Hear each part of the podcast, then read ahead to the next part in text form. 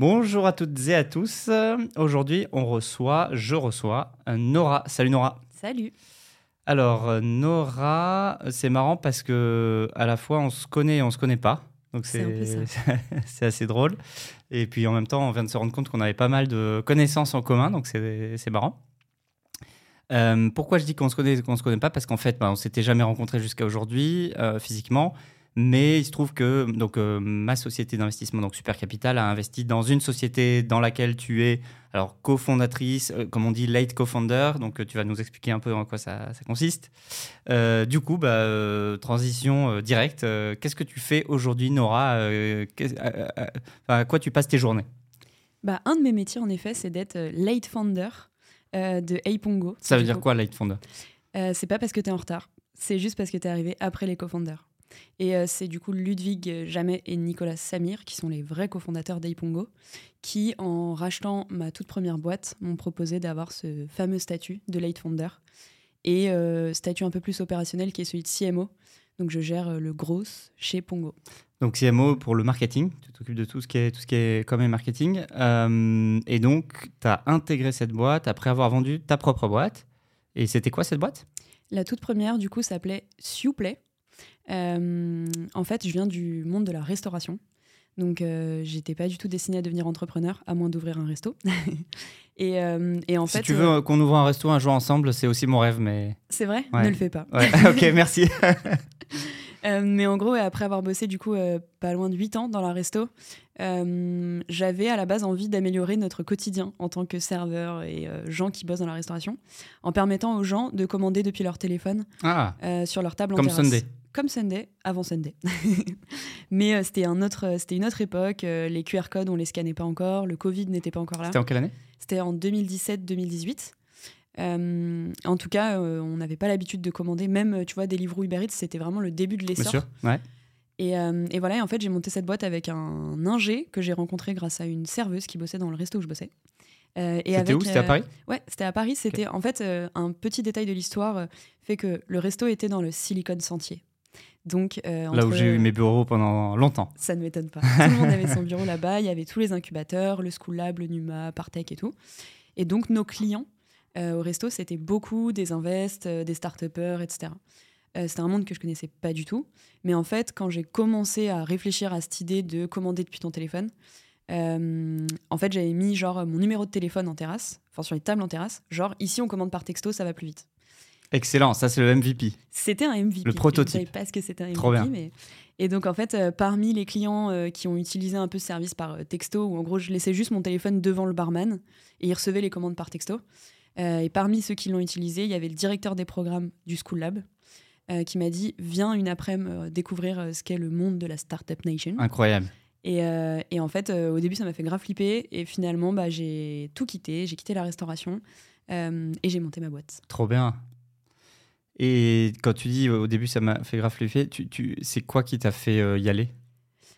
Euh, bah, déjà, j'ai un naturel très curieux, donc euh, je dis rarement non. Ça peut être Ouais. un défaut. Ouais. Et surtout, en fait, j'avais vraiment la sensation de pas du tout avoir les compétences Ouais. requises. Genre mon premier ordi, je sais pas, je l'ai eu genre à 16 ans et demi, tu vois, alors que j'ai T'as quel âge aujourd'hui? J'ai 27 ans. Ok. Et euh, surtout quand tu bosses dans un resto, en fait, t'es peu au contact de l'innovation. Euh, Bien sûr. Tu vois, le seul outil un peu innovant qu'on avait, c'était ZenChef. Et en vrai, c'était notre un- ami Xavier. tout à fait. Euh, et en vrai, c'était juste un, un carnet de réservation digitale, tu vois. J'étais pas non plus au contact de grosses innovations. Et voilà, mais après, je me suis très vite dit, ok, ça peut être pour moi, tu vois. Trop bien. Bah, du coup, on va rentrer euh, directement dans le vif du sujet, Nora, avec cette première question. Pourquoi tu n'as pas fait d'études? Comment ça se fait? Est-ce que tu voulais pas faire d'études? Est-ce que tu pouvais pas faire d'études? C'est quoi le- c'est quoi l'histoire? Alors, euh, Parce que c'est suis- quand même le thème de ce podcast. Tout à fait. En gros, euh, je suis fille de restaurateur. Donc, euh, les études, c'était hyper important pour eux. Parce qu'ils n'en ont pas fait. C'est souvent comme ça que ça marche. Ouais. Euh, sauf que euh, je, je travaillais trop bien à l'école, j'avais des bonnes notes et tout. euh, mais au moment de choisir un lycée, euh, j'avais pas du tout envie de faire S, enfin un truc comme ça. J'avais envie à la base de faire un euh, CAP cuisine, évidemment. Ok. Euh, je n'ai pas eu le droit de faire ça, mais par contre j'ai trouvé Attends, tes parents étaient pas ok pour que tu fasses Pas un CAP cuisine en étant restaurateur? Ouais, pas du tout. Parce que parce qu'ils trouvaient que c'était trop dur? Non, parce qu'en fait, j'avais de trop bons résultats et en fait, c'était en Ah. mode tu vas le regretter plus tard. Euh, fais un truc où tu peux euh, avoir un diplôme, etc., euh, plus Oui, C'est un reconnu. diplôme Oui, Ça cuisine. plus reconnu. Euh, et bref, et de toute façon, après, mon père me disait que c'était un métier horrible, etc., puisqu'il était chef. Donc voilà. Et en fait, j'ai choisi, du coup, j'ai eu le droit, entre guillemets, de choisir un bac art appliqué. Donc c'était entre la filière pro, techno et un peu de général. Mais en gros, c'est pendant 18 heures par semaine, tu fais du design. Ok. Et euh, hyper formateur. Euh, j'ai eu mon bac euh, genre à 10,2. Enfin, j'avais complètement lâché le truc et tout, mais j'étais en mode, au moins j'ai eu le diplôme.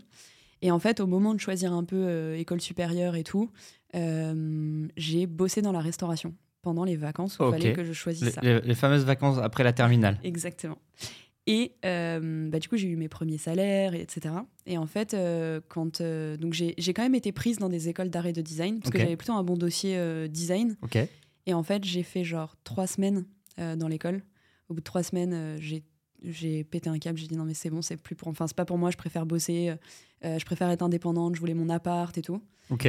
Et du coup, à la base, je suis Toi, juste. t'es euh, t'es de Marseille à la base, hein, c'est ça? Non, je suis de Paris. Ok. Ouais, ma mère vit à Marseille. Ok, maintenant, ok, ok. Et en gros, euh, euh, j'ai je- donc je suis retournée bosser dans la restauration. Donc mon école était à Reims. J'ai juste pris un TGV. J'ai revu mon patron de l'été. Je lui ai dit est-ce que je peux rebosser un mois ou deux? Genre, je réfléchis quoi. Et en fait, ça a duré huit ans. Genre pendant huit ans, j'ai fait de la restauration. Parce que tu, en fait, tu t'es trouvé super bien? Euh, bah déjà, euh, j'apprenais un métier. C'était hyper concret, tu vois. Euh, j'ai commencé, j'étais reneuse. Runner, c'est vraiment genre le bas de l'échelle. Ça veut dire quoi, Roneuse Reneuse, c'est tu parles même pas au client. C'est qu'en gros, tu amènes les assiettes. Ah oui. tu les enlèves, tu ramènes éventuellement des carafes d'eau. Mais si le client te dit est-ce que je peux. Tu n'as pas le droit de parler à ce client? D'accord. Donc voilà, et après, je suis passée de reneuse à barmaid, barmaid serveuse, serveuse chef de rang. Et euh, Chef de rang, c'est quoi? Tu encadres. euh, chef de rang, tu as le droit de parler au client. Ok. Ok. Euh, tu prends les pourboires, etc. Et en gros, tu gères ton rang. Un rang, c'est, je sais pas, X nombre de tables. D'accord. Et voilà, et, et à la toute fin, du coup, j'ai eu la, la chance d'avoir un, un patron hyper jeune qui avait envie de faire confiance à des jeunes. Et en fait, il m'a propulsé à la direction de son resto qui venait d'ouvrir. Ok. dans euh, le sentier. Ok. Et euh, j'ai été directrice pendant un an et demi, donc j'ai appris le management. que des mecs. T'avais combien de personnes? J'avais euh, 15 personnes en cuisine, 10 en salle. Ok. Euh, Que, que des mecs, les, 20, les 25 Ouais, quasi que des mecs. Ah ouais, ok. en tout cas, en cuisine, C'est quand même rare euh, en service. Euh, ouais, mais nous, on avait beaucoup de garçons. Ok, ok, C'était un resto argentin, je sais pas si c'est ok. pour ça, mais. Euh, et voilà, et après, euh, enfin, j'ai j'ai appris tellement de choses, tu vois. Il m'a appris à utiliser Excel, il m'a appris à gérer euh, des fournisseurs, il m'a appris à, à déclarer une paye. Donc en fait, il m'a Ah, appris donc là, tu avais tous les skills pour créer une boîte. Peut-être pas tous, mais euh, quelques-uns. Trop bien. Euh, du coup, alors, j'ai une question que je pose donc à, ma- à mes, à mes autres invités. euh, et je, je vais te la poser aussi, même si ça a l'air assez simple quand on t'écoute. Ma question, c'est comment est-ce qu'on trouve un premier job quand on n'a pas fait d'études? Quel job? Et est-ce que c'est facile ou difficile? Alors, tu as répondu un peu partiellement à la question, mais, mais est-ce que tu peux nous en dire un peu plus sur ce moment où tu postules? Comment tu trouves? Est-ce qu'il faut du réseau enfin, Alors, euh, c'est très particulier euh, Paris, parce qu'en fait, euh, il y a vraiment énormément de boulot dans la restauration. Euh, c'est pas du tout le cas à Clermont-Ferrand, tu vois. À Paris, vraiment, tu pousses une porte, t'as du taf. Donc, ta réponse, c'est que c'est plutôt facile. Ouais, de ouf. Ok. Ok, c'est facile. Et mais bon, si t'es pas bon, au bout de quelques jours, tu dégages, non? Ah bah oui, mais là, je peux rien faire pour toi. Ouais, D'accord. c'est ouais, un métier ouais, très dur, c'est ouais. qu'en gros, faut s'accrocher, quoi. Ok, c'est facile de rentrer et il faut montrer que tu bosses. Exactement. L'autre question, c'est comment tu progresses Comment on progresse ensuite? Parce que, ok, on a, on a, on a notre premier job, euh, mais on veut pas forcément rester au même job, au même poste toute sa vie. Donc, tu nous l'as un peu dit. euh, c'est quoi le plus dur? Donc, toi, ce que tu dis, c'est que le plus dur, c'est pas d'être embauché, c'est plutôt de progresser. Et comment est-ce qu'on progresse? Et euh, comment Bah, ça se passe? Ouais, sincèrement, c'est vraiment c'est les gens qui te managent qui te font progresser, euh, je pense. Ok. Et c'est euh, aussi euh, un peu de toi, euh, en étant très, en mettant un peu son ego de côté, surtout dans ce métier. Mais moi, j'ai eu genre trois managers qui ont changé ma vision du métier Ok. à des différentes étapes hein, de, de, de, de ma vie ce- dans ce métier. Pendant les 8 ans, tu as fait combien d'établissements? Waouh, énormément. Ah ouais Ouais. En fait, dans la restauration, tu bouges quand même assez vite. Ok. Euh, après, j'ai eu deux euh, entre guillemets grosses expériences, c'est-à-dire deux fois un an et demi. Ok. Mais euh, il m'est arrivé pendant la même année de faire genre euh, 20 restos différents, 30 restos Ah différents. ouais Ouais, ouais. Et pas forcément qui appartenait au même mec? Ah non, pas du Ok, tout. ok. Ouais. Parce qu'après, il y a un truc aussi, c'est que tu gagnes bien ta vie à Paris quand tu bosses dans la restauration. si tu fais des heures, Ça veut dire quoi, gagne- bien gagner sa vie? Bah, moi, à 16-17 ans, euh, parce que du coup, j'ai- passé mon bac euh, à 16 ans, j'ai un an d'avance. Ok. Donc, c'est aussi pour ça qu'on dirait que 8 ans, euh, ça colle pas dans les mathématiques, mais c'est pour ça. Ok, ok, ok. Euh, et en gros, 16-17 ans, euh, je gagnais déjà genre 3500 euros, Ah ouais 4000 euros. Waouh. Et après, du coup, quand tu prends Mais du et- galon, euh, tu, tu bosses comme une tarée pour gagner Ouais. ça ou, Enfin, genre en, en horaire, c'est énorme? C'est énorme. C'est euh, 7h du mat, 2h du mat. Waouh. Ouais. Et, mais après, franchement, si t'as envie de faire de l'oseille, Tu peux. tu peux. Ok. C'est ça qui est cool aussi. Ouais, ouais. C'est complètement illégal d'un point de vue euh, Mais tout le monde le fait. tout le monde le fait. Ok. Euh, Est-ce qu'il y a un moment où ça t'a handicapé, ça t'a freiné de ne pas avoir fait d'études? Dans ta carrière, dans ton job, dans ton... Alors j'ai l'impression, mais c'est qu'un- qu'une intuition, que euh, quand j'ai monté Supplé, j'avais envie de passer par le parcours classique avec levée de fonds, etc. Euh, et j'ai l'impression que tous les murs, je me suis pris des centaines de murs, tous les murs que je me suis pris étaient très liés à, à un combo âge, études, euh, milieu, tu vois. Ok. Après, franchement, je regrette pas, donc in fine, je m'en fiche. Mais c'est peut-être les moments où en fait on me renvoyait le plus que j'avais pas fait d'études, tu vois. Donc tu dirais quand, quand tu allais voir des investisseurs potentiels, c'est ça? Ouais, Ouais, en fait, euh, très vite, la question de du coup, c'est quoi ton background et tout? Et quand tu dis que tu as bossé genre euh, dans la restauration, enfin, Ouais. ça, fait, ça fait bander personne, tu vois. Encore moins des invests. Ok. Euh, ah, mais du coup, c'est vraiment le seul moment où j'avais l'impression, mais finalement, euh, de toute ma vie, je me suis jamais dit, oh mon dieu, j'ai pas fait d'études, c'est grave, tu vois. Ok, ok. C'est juste là, tu l'as, tu l'as ressenti un peu. Un peu plus, ouais. Mais en même temps, tu venais du terrain et tu avais entrepris dans ce domaine quand même de la restauration. Donc il y avait quand même un lien. Ouais, carrément, mais après, euh, ça veut pas dire que je suis une bonne gestionnaire Ouais. de boîte, tu vois. Ouais, bien sûr. Du coup, Ok, ok. Et euh, est-ce que aujourd'hui, donc tu vas nous raconter plus ce que tu fais parce que tu as plein d'activités, tu as plein de et puis tu es passé par plein d'étapes. Mais euh, est-ce qu'aujourd'hui c'est une sorte de fierté quand même de, de réussir ce que tu fais, de réussir plein de choses sans, euh, sans, sans être passé par la case d'études ou pas? Bah, je pense, ouais. Ouais. Je pense, euh, enfin, tu vois, c'est sur mon LinkedIn, il y a écrit euh, école de la vie. Ouais, j'ai vu, c'est pour ça que je t'ai invité. Mais en gros, évidemment que c'est une fierté parce que ça, ça, entre guillemets, ça donne de l'espoir à ceux qui n'ont pas fait d'études aussi, tu vois.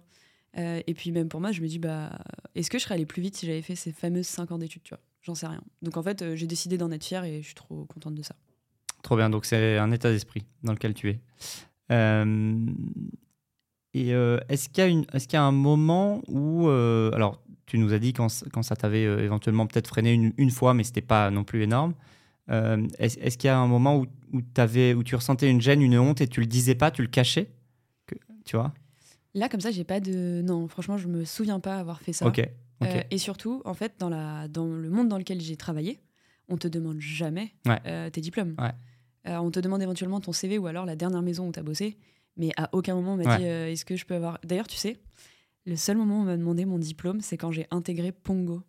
Genre, en fait, euh, je, bah, la RH qui s'appelle Salomé m'envoie un mail en mode bah, tu vas intégrer Pongo parce que tu es late founder en CDI, tu vois. euh, J'ai un CDI chez Pongo. Et elle me dit ouais, faudrait que tu m'envoies tes diplômes. Mais Salomé, je. Quoi? J'ai Bah, pas tu- de diplôme, genre j'ai un bac, tu Ouais, vois. tu pouvais lui envoyer ton bac déjà. Bah, du coup, je l'avais même pas. Je Ah sais oui. même pas ce que j'ai fait de mon bac. Du coup, j'ai jamais envoyé mon diplôme. Excellent. Et t'es quand même encore là-bas. c'est bien.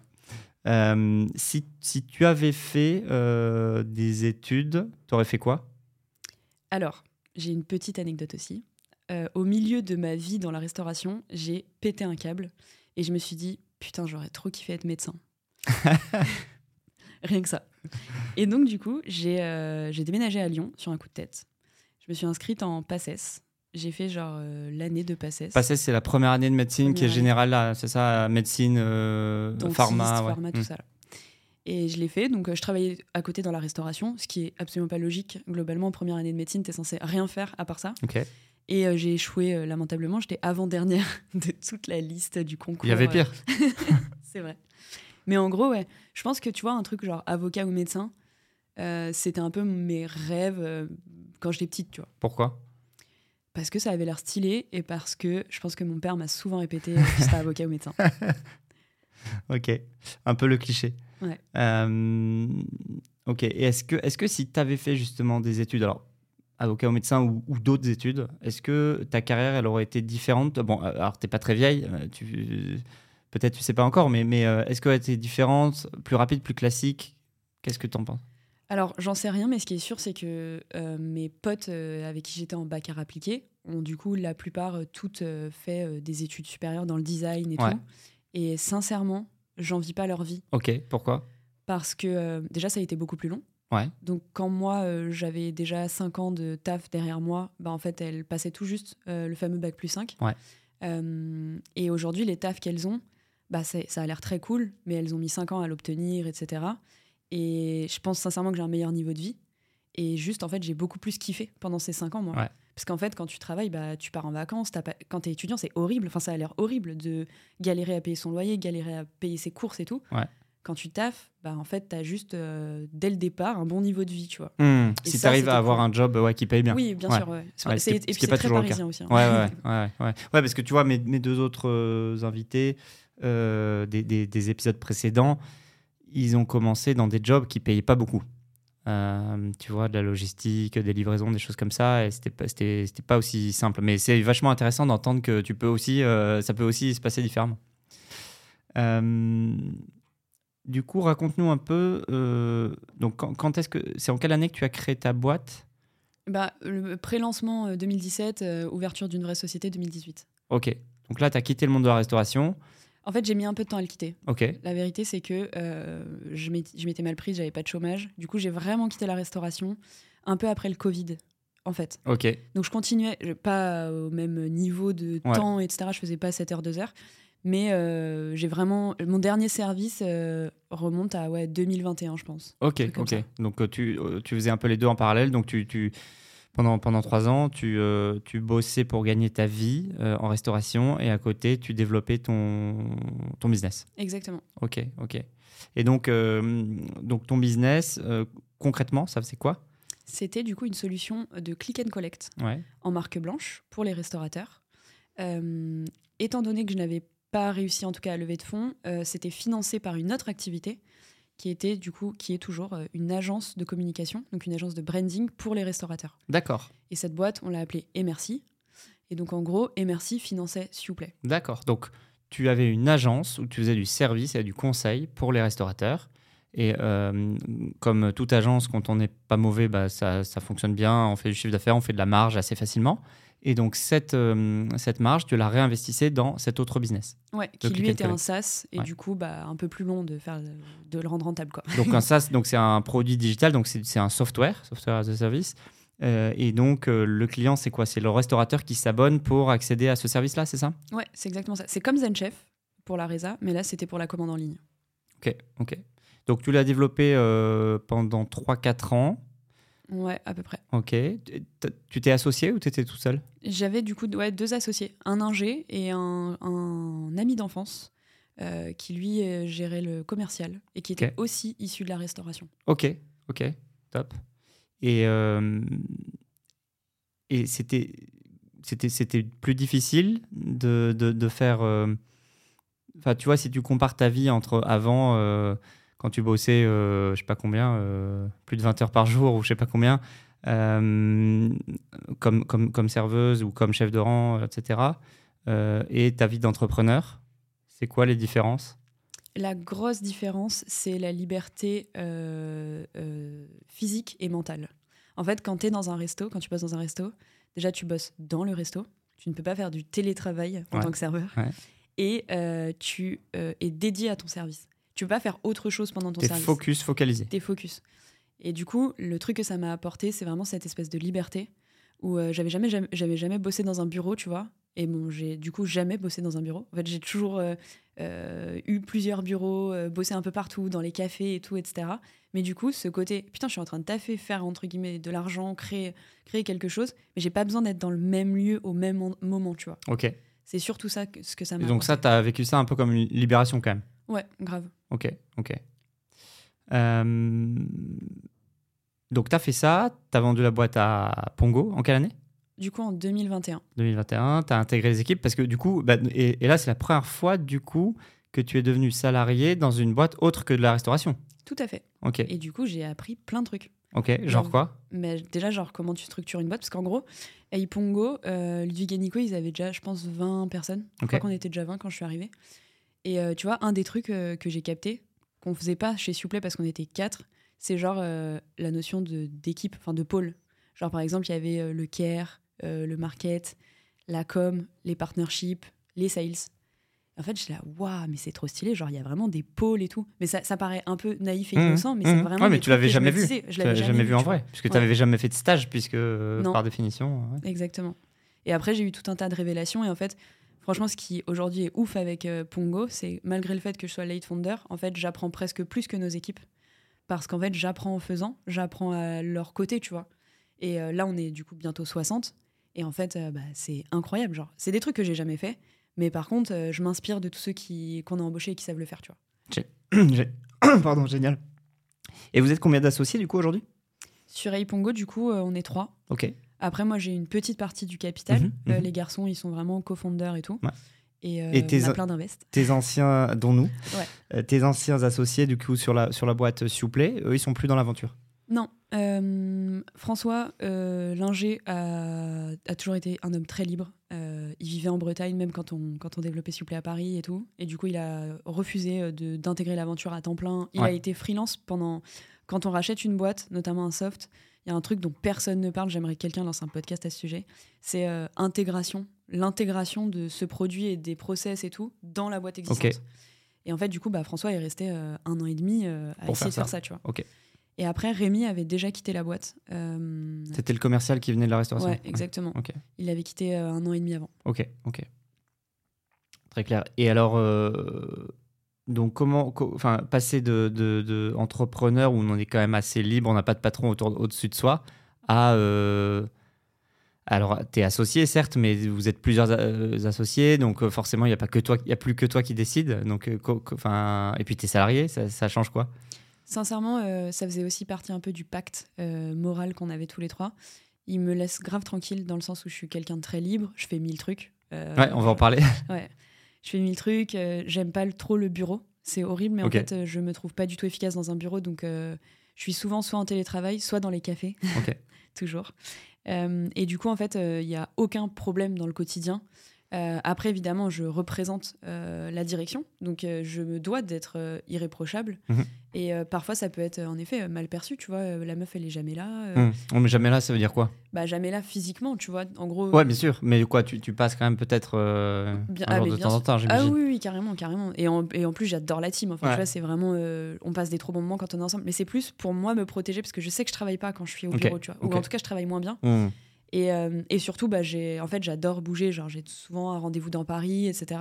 Et moi, c'est comme ça que je suis heureuse et efficace dans mes Ok. semaines. Ok, top. Euh, comment tu vois les gens euh, qui ont fait des grandes études, des grandes écoles et tout ça? Franchement, moi, je trouve ça stylé. hein. Ouais. En fait, j'ai l'impression qu'il y a un truc qu'ils apprennent, je saurais pas le décrire, mais euh, qui t'unlock un peu des, des, des problématiques dans la vie. Ok. C'est-à-dire? Je sais pas, genre, tu vois, j'ai. Tout je- est plus facile pour eux, tu veux dire? Pas plus facile, mais j'ai l'impression qu'il y a, il y a, je sais pas, une, il y a un truc où ils apprennent à pas avoir peur de demander.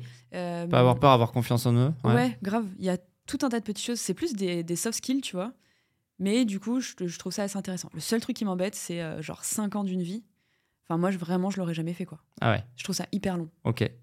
Ok. Et parfois, c'est plus. C'est marrant parce que tu vois, toi, tu le vois comme ça. Il y a, et il y a certaines personnes qui le voient comme les meilleures années de leur vie, euh, tu sais, où, ils où ils ont kiffé, ils étaient avec leurs potes, ils ont fait la fête tout le temps, etc. Bah, je saurais jamais. Tu vois, j'ai appris ce qu'était un BDE il y a genre 6 mois. Ouais. J'étais en mode, c'est quoi ces lettres? Euh, Donc, le, le bureau des élèves, pour ceux qui connaissent pas. Exactement. Ok. Euh, T'as pas d'enfant? Non. Si un jour t'en as, est-ce que tu vas les pousser à faire des études ou pas? Euh, pff, très bonne question. Déjà, je n'aurai pas d'enfant. Mais euh, je pense pas. Alors ta nièce, ton neveu Ouais, en fait, je peux, je, sincèrement, je pense pas parce que euh, le monde a bien changé.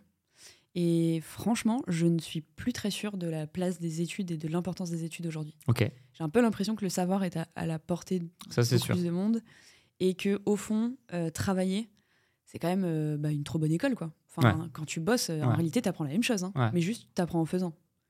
Je suis complètement d'accord avec toi sur le savoir, mais en fait, en réalité, c'est pas vraiment le savoir qu'on apprend dans les écoles. C'est comme tu l'as dit, c'est en fait plus tout ce qui est autour. C'est les codes, c'est euh, les ce que tu as dit, euh, ce que tu appelé euh, les soft skills. Euh, et tu vois, c'est marrant parce que bah, on en parlait juste avant ensemble. Moi, j'ai repris mes études un peu sur le tard. Et avant de. Donc, j'ai fait une grande école qui s'appelle le SCP. Et avant de faire le SCP, je postulais à plein de postes, plein de jobs, parce que j'avais trois ans d'expérience. Et euh, bah, en gros, c'était très dur. J'étais jamais pris. Et après le SCP, bah, c'était très facile. Euh, et en fait, ça m'a toujours fait bizarre parce que bah, j'étais le même, en fait. Quoi. Et c'est pour ça aussi que je fais ce, ce podcast. Ouais, mais tu vois, par rapport à ça, après, je sais pas, j'ai jamais postulé. Mais je pense que, imaginons, euh, je sais pas, il m'arrive quoi que ce soit, je dois vraiment retourner euh, dans un poste assez euh, classique, salariat et tout. Je pense que le fait d'avoir monté des boîtes a tout autant d'importance que le SCP, tu vois. Tu m'étonnes. Carrément. je, suis, bien, bien d'accord. Mais c'est peut-être pas le cas dans la tête de tout le monde, tu vois. Est-ce que tu peux nous parler un peu de. Parce que ton LinkedIn, il est super long. il faut cliquer plusieurs fois pour, euh, tu vois, les... le tien J'avoue, euh, lire la suite, etc. donc, euh, donc j'ai vu plein de choses. Donc, tu peux nous dire un peu tout ce que tu fais à côté du, à côté du, du, job entre guillemets principal? Yes, en gros, donc à l'époque il y avait S'il et, et Merci. A été racheté et Merci est devenu une vraie boîte, une agence de branding dirigée par Anissa. Et donc cette boîte existe encore. Moi, je suis très peu opérationnelle, à part sur des gros projets ou euh, pour euh, changer la carte bleue euh, du logiciel de facture. et donc en gros, voilà. Donc tu fais, ça veut dire que tu fais un peu d'admin Je fais de l'admin, je paye toujours les salaires, je, suis toujours avec les filles et tout. C'est que, que, des meufs chez Merci. Mais je, disons que je délivre plus les projets pour les clients. Ensuite, ce qui s'est passé, c'est qu'en 2020, euh, je venais de structurer et merci en sachant qu'il y aurait un potentiel rachat de s'il Et en fait, je rencontre Victor Apchi, qui est un créateur de contenu sur TikTok et Insta, euh, qui cherchait un graphiste pour faire un livre euh, sur la food à Paris. Et du coup, étant donné que je venais de structurer mon agence de com et donc du coup de créa, je lui envoie un message en mode bah, j'ai une agence, mes bureaux sont dans une imprimerie, pour faire un livre, c'est pratique. Et on se rencontre, on démarre du coup euh, cette collab, on vend le livre genre carton plein, 2000 exemplaires. Euh. Trop bien, il s'appelle comment? Le guide ultime, euh, le guide ultime de Paris, qui a failli s'appeler Paris pour les fauchés. Ok. et du coup maintenant, donc le guide ultime c'est devenu une société, c'est devenu du coup un média, donc on a un peu plus d'un million d'audience sur toutes les plateformes cumulées. Trop bien. et en fait, notre métier, c'est de mettre en avant toujours des restaurateurs. En fait, c'est un peu ma, mon fil conducteur, comme tu l'auras compris. Euh, et, donc, euh, et donc voilà, et on a une team. Euh, sur le guide ultime, je suis un peu plus opérationnelle parce qu'en fait, la croissance n'était pas forcément souhaitée. Euh, c'était pas censé devenir une boîte, c'est devenu une boîte. On n'était pas censé faire autant d'oseille, on a fait de l'oseille. tout a un peu pris comme ça de manière très très très rapide. Du coup là, on est dans, un peu dans la deuxième phase qui est ok les gars, calmons-nous. On a fait trop de trucs cool, plein de trucs moins cool. Donc là, c'est vraiment moi je dois structurer la boîte, ça me prend une éternité. faut s'entourer, faut recruter, etc. Donc euh, là, on commence à tenir un truc cool avec une équipe euh, qui bosse et tout. Voilà. Et vos contenus, c'est quoi? C'est du texte, de la vidéo, des photos, un peu de tout? C'est que de la vidéo. Euh, c'est du snack content. C'est des vidéos de 20-30 secondes. pendant un an, ça a été Victor qui incarnait les vidéos parce qu'il est créateur de par son métier. Et là, maintenant, on a une team, Ali et Pauline, qui crée du contenu.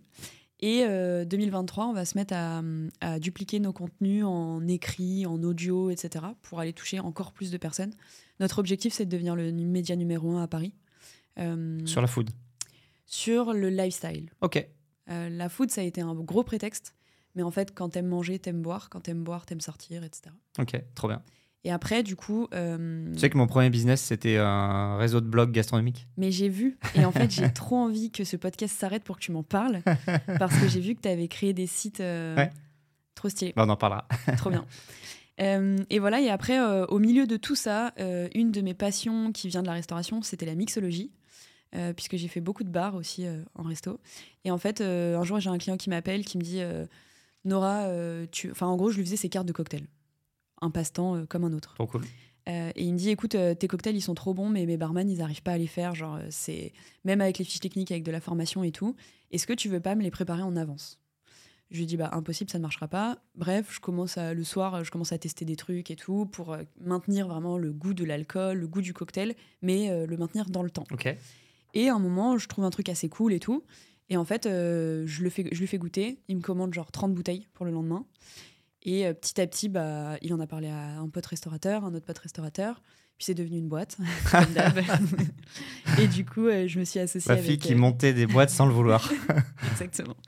Et du coup, je me suis associée avec Camille, que j'avais rencontrée au School Lab. euh, l'incubateur où j'étais du coup. Et, Et où euh, on a nos bureaux. Exactement. et Camille qui était euh, qui avait grave parlé avec Thibaut, du coup ton associé. Ouais. Euh, et du coup, on s'est associé sur ce projet. Elle, elle est partie vivre à Marseille. Et en fait, elle a emmené le business avec elle à Marseille. Euh, et du coup, maintenant, bah, on a je sais pas, 50 ou 100 clients à Marseille. euh, ça tourne bien. euh, et du Génial. coup, on vend des cocktails. Génial. Voilà. À des Et bars putain, et à des restaurants. Tout à fait. Ok.